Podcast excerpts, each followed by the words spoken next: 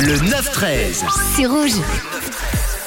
Et on fait une petite pause dans le taler, le temps de vous laisser réfléchir à qui peut bien se cacher derrière l'extrait qui nous travaille ce matin, qui vous perturbe, mais, mais certains d'entre vous ont quand même trouvé la bonne réponse. On va s'intéresser pour l'heure à une expression, une expression de la langue française qu'on va partir décrypter. Et pour ce lundi, on va décrypter l'expression faire porter le chapeau, c'est-à-dire rendre quelqu'un responsable d'une faute qu'il n'a pas commis. Et depuis toujours, le couvre chef est considéré comme l'accessoire le plus évident pour déterminer le statut d'une personne, encore plus à partir du 15e siècle où un casque en haute forme d'aristocrate donnait un effet des indications assez fiables sur le rôle, le métier ou la condition même sociale de celui qui le portait. Apparu à la fin du 17e siècle, l'expression mettre sur la mettre un chapeau sur la tête de quelqu'un apparaît, c'est-à-dire un autre chapeau que celui qu'il portait en général avait donc le sens de nuire à sa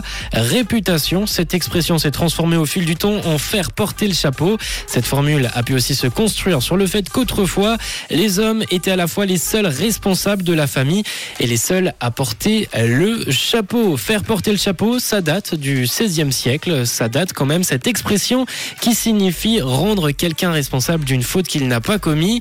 Et ça voulait dire à l'époque donner le mauvais chapeau à la personne qui ne devait pas porter celui-là, le changer de classe sociale, le changer de métier. C'était un peu joué aux agents secrets.